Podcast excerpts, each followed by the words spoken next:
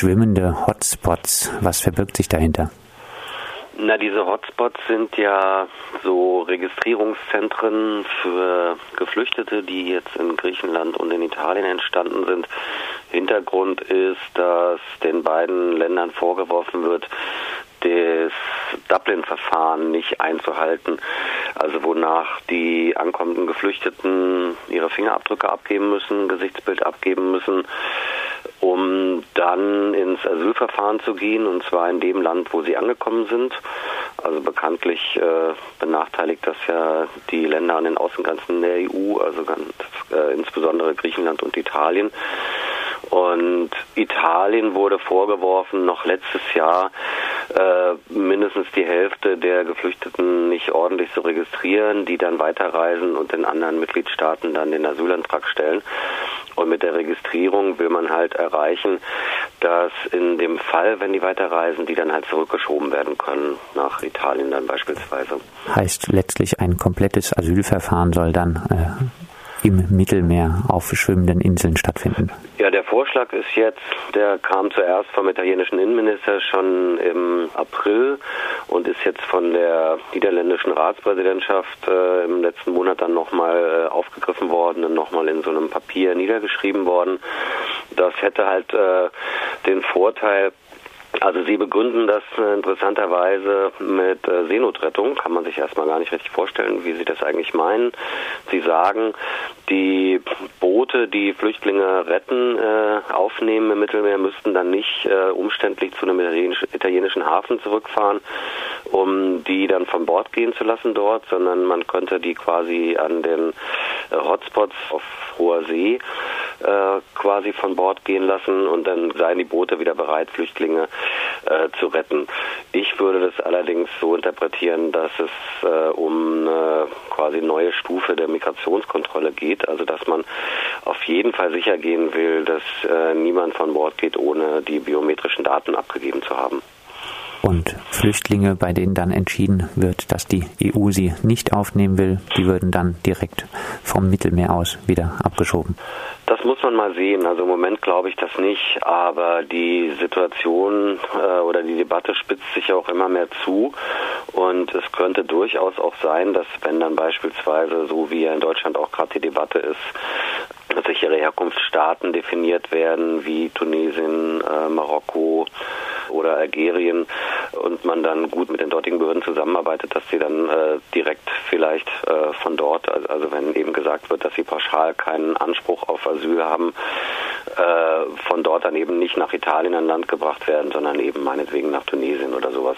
Im Moment ist das nicht in der Diskussion, aber ich habe den Eindruck, dass also im Zuge dieser Militarisierung äh, des Mittelmeers äh, und im Zuge dieser Abschottungspolitik war das schon was, woran ich als erstes denken musste. Wie hoch ist denn die Gefahr, dass solche schwimmenden Hotspots wirklich Realität werden? Also ich glaube, dass das ein ernst gemeinter Vorschlag ist und ich glaube auch, dass das geprüft wird. Also es ist ja auch so, dass ähm, ein schwimmendes Ausbildungscamp entstehen soll auf dem Mittelmeer und zwar für die libysche Küstenwache. Es gibt ja diese äh, verschiedenen Initiativen, die ähm, die Küstenwache bzw. den gesamten Sicherheitsapparat in Libyen zu reorganisieren und da man im Moment kein Mandat hat, auf libyschem Hoheitsgebiet tätig zu werden, also an Land, hat man sich jetzt ausgedacht, dann kann man die Ausbildung ja auf einem Kriegsschiff, Kriegsschiff machen. Und ich vermute mal,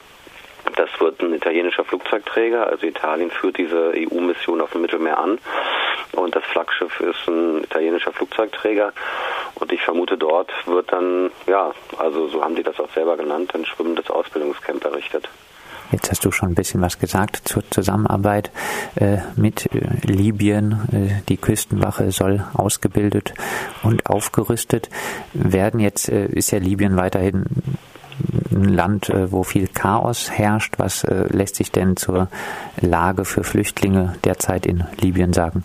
Naja, ich bin ja selber nicht dort und lese nur die Berichte, aber immer wieder gibt es längere Reports von Amnesty beispielsweise, anderen Organisationen, dass die Flüchtlinge übelst, äh, also quasi auf, an unterster Stufe der Gesellschaft stehen, äh, übelst behandelt werden, ähm, von bewaffneten Banden auf dem Weg durch das Land äh, überfallen, ausgeraubt werden horrende Summen bezahlen müssen, ähm, um ein Boot äh, zu kriegen. Diese Boote dann teilweise, also so, ich glaube auch, dass diese Berichte stimmen, dass die mit nicht genug Benzin äh, dann, also wir kennen ja die Geschichten alle und wir kennen äh, die Bilder alle. Und dazu kommt, dass die Behörden daran natürlich auch einen Anteil haben. Also erstmal äh, sagt Frontex sogar selber, dass der gesamte Schmuggelbusiness Menschen, also diese, was so als Schleusungskriminalität bezeichnet wird, in den Händen von Militärs und Polizisten ist oder aber ehemaligen äh, Sicherheitsangehörigen, äh, Angehörigen von Sicherheitsbehörden. Also dieser ganze Apparat scheint da sehr rein verstrickt zu sein und mit dieser Küstenwache, die offensichtlich eben von diesem Business profitiert, will man jetzt äh, eben zusammenarbeiten. Und dann ist es so, dass wenn die äh, Geflüchteten aufgegriffen werden, also manchmal in libyschen Hoheitsgewässern von Küstenwachbooten beispielsweise und dann äh, zurückgebracht werden, sagt sogar selber die Bundesregierung, dass sie dann in Haft äh, in Gefängnissen untergebracht sind unter übelsten Bedingungen, wo es auch zu Foltermisshandlungen und Todesfällen kommt. Immer mehr Überfahrten sollen nun auch von Ägypten aus starten und wenig erstaunlich, auch mit dieser Militärdiktatur arbeitet man zur Flüchtlingsabwehr natürlich gerne zusammen. Wie sieht hier die Zusammenarbeit äh, derzeit aus? Ja, Ägypten ist in den Statistiken, die zum Beispiel von Frontex veröffentlicht werden, auf Platz drei der Überfahrten in die Europäische Union. Also die meisten Menschen setzen aus der Türkei, aus Libyen über oder eben aus Ägypten. Und das passiert so, das haben in letzter Zeit auch ein paar Zeitungen berichtet, also von äh, Journalisten, die wohl vor Ort waren, dass äh, in der Nähe von Alexandria eben Boote ablegen Richtung äh, Italien. Das sollen angeblich größere Schiffe sein, also nicht so ähm, Schlauchboote. Äh, eine Zeitung hat berichtet, die würden dann quasi vor der italienischen Küste äh, in kleineren Booten äh, dann ausgesetzt. Dieses äh, EU-Papier, von dem du vorhin gesprochen hast, da steht wiederum drin, dass äh, Schiffe von Alexandria der Nähe ablegen würden, die libysche Küste entlangfahren würden, also weil die Sicherheitslage in Libyen so prekär sei, äh, würde man nicht äh, quasi von Libyen starten wollen und die Migrantinnen und Migranten dann so regelrecht einsammeln würde an der Küste. Ich kann das jetzt nicht wirklich bestätigen, ob das äh, tatsächlich so läuft, aber von den Zahlen her ist ja Ägypten ähm, einfach gerade so ein Schlüsselland auch für Migration. Da ist natürlich die Sorge groß. Da wollen natürlich dann die Sicherheitsbehörden der Europäischen Union äh, auch versuchen, dann mit äh, ICC zusammenzuarbeiten, um dieses Phänomen zu stoppen. Das ist jetzt ganz äh, interessant, weil Italien hatte ja, äh, gab es ja große Verwerfungen. Ihr hattet da ja auch mehrmals darüber berichtet, über den Fall Giulio Regini, der ähm, italienische Student, der bestialisch ermordet wurde äh, in Ägypten, mutmaßlich unter Beteiligung von äh, Sicherheitsbehörden. Die Ermittlungen äh, verliefen schleppend und Italien hat jetzt äh, äh, Sanktionen damals auch angedroht. Und das italienische Parlament hat kürzlich erst einen, äh, einen Deal gestoppt, ähm, woraufhin jetzt die ägyptische Regierung gesagt hat, äh, ja, das werden wir kontern. Äh, also wir werden uns da, äh, wir werden das zu beantworten wissen und hat äh, Migration ins Spiel gebracht und hat gesagt, dass man jetzt äh, die Migrationsabkommen mit Italien überdenken müsse, also wo Flüchtlinge jetzt quasi so zum Spielball werden. Äh, auch interessant ist, dass Sigmar Gabriel, der Vizekanzler, im April in Ägypten gewesen ist. Das war das, wo er Al-Sisi als beeindruckenden Präsidenten bezeichnete. Und in dem Zusammenhang hat er gesagt, dass Deutschland auch bereit sei, äh, Ägypten beim Grenzschutz zu helfen. Das war noch nicht ausdefiniert. Äh, wir haben dann auch mal nachgefragt. Äh, die Bundesregierung hat gesagt, ja, das Angebot steht, aber die ägyptische Regierung hat noch nicht konkretisiert, welche Hilfe sie sich jetzt erhoffen. Ist nicht ganz klar. Grenzschutz ist so ein Oberbegriff. Also das kann Grenzkontrolle bedeuten, das kann auch Grenzüberwachung bedeuten. Der Unterschied wäre Grenzkontrolle, das macht die Bundespolizei sehr gerne, so Ausbildungsprojekte äh, an Flughäfen, Dokumentensicherheit, äh, beispielsweise biometrische Einführung biometrische Reisepässe etc. Sowas kann es sein. Kann aber auch so wie in Tunesien sein, Grenzüberwachung, also dass die Grenze selber aufgerüstet wird. Das würde dann wahrscheinlich eher die Landgrenze äh, zu Libyen betreffen. Und da kommt dann wieder die Außenpolitik, äh, Geopolitik ins Spiel, weil in Libyen gerade äh, der Bürgerkrieg äh, im Gange ist und die ägyptische Regierung ähm, eine Partei unterstützt und die EU die andere Partei. Also da ist auf jeden Fall viel los. Du hast äh, die Sanktionen seitens Italien gegenüber Ägypten angesprochen. Ich glaube auch, dass äh, Ersatzteile für den F-16 Kampfjet, dass äh, diese Lieferung gestoppt wurde. Dieses Verhalten jetzt von Italien zeigt das, dass es also doch Chancen gibt, dass man auf Menschenrechtsverletzungen in Ägypten, in vielleicht auch dann in Libyen etc. auch mal reagiert oder doch eher nur, wenn es blöderweise wie im Fall des italienischen Studenten auch mal ein Europäer getroffen hat? Ich glaube letzteres. Also das Verhalten der Bundesregierung ist wirklich äh, wirklich krass. Also die haben im Prinzip alles ignoriert, was in den letzten zwei Jahren an Menschenrechtsverletzungen gelaufen ist. Also ignoriert kann man nicht wirklich sagen. Sie sagen, sie nehmen diese Berichte zur Kenntnis, tragen das der ägyptischen Regierung auch immer wieder vor. Aber nichtsdestotrotz werden alle möglichen Abkommen verhandelt. Äh, es wird weiterhin ein Polizeiabkommen äh, verhandelt, was äh, unterschriftsreif scheint, an dem auch der ägyptische Geheimdienst beteiligt ist. Dieses Abkommen wird schon seit Jahren verhandelt und das war ausgesetzt worden, als dann Mursi an der Macht war, wegen der Menschenrechtsverletzung.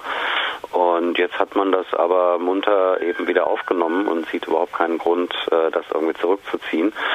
Deswegen war ich auch ganz erstaunt über die äh, italienische Seite, also wie die wie dieser Fall Giulio Regini dann äh, für viel viel äh, Verstimmung gesorgt hat und schließlich zu diesem F-16 Ersatzteile, die dann der Export nicht genehmigt wurde. Das einzige, was Deutschland scheinbar äh, im Moment in petto hat, es gibt so eine zugesagte äh, Hilfe für Ägypten von äh, also so ein Hilfsfonds von ich glaube 170 Millionen Euro und äh, der ist daran gekoppelt, dass die politischen Stiftungen wieder zugelassen werden. Also die, äh, soweit ich weiß, inzwischen alle Stiftungen, also die parteinahen deutschen Stiftungen mussten ihre Büros schließen in Ägypten. Und das sieht man natürlich hier nicht gerne. Und diese Hilfszusage ist, soweit ich weiß, eben an die Wiederöffnung der Büros gekoppelt. Abschließend, äh, kürzlich hat sich jemand für legale Fluchtwege ausgesprochen, von dem man das erstmal nicht erwartet. Frontex-Chef Fabrice Legerie wünscht äh, sich mehr legale Wege zur Einreise. Zeigt das, dass ein Umdenken in Richtung mehr Seenotrettung, legale Fluchtwege und weniger Abwehr doch vielleicht auch möglich ist? Mich hat das Statement auch überrascht, ähm, aber ich glaube nicht, dass sich da wirklich äh, viel ändern wird. Also das sagt ja auch die Europäische Union, die, also die Kommission, der Rat in allen Papieren, dass wenn jetzt die sogenannte Migrationskrise angegangen werden muss, dass das zum einen die Bekämpfung irregulärer, also dort heißt das dann immer illegale Migration, äh, bekämpft werden muss und gleichzeitig mehr legale Einreisewege geschaffen werden. Das bedeutet aber nicht, so wie es die migrationssolidarischen Kampagnen fordern, Fähren auf dem Mittelmeer oder lass die Leute ins Flugzeug steigen, damit sie nicht in die Boote steigen müssen. Also das meint das Statement von, von äh, Leggeri nicht. Also eher hm, leider weiterhin pessimistische Aussichten. Soweit Matthias Monroy, freier Journalist aus Berlin. Mit ihm sprachen wir über die jüngsten Auswüchse der Migrationsabwehr, die nun schwimmende Hotspots im Mittelmeer vorsieht.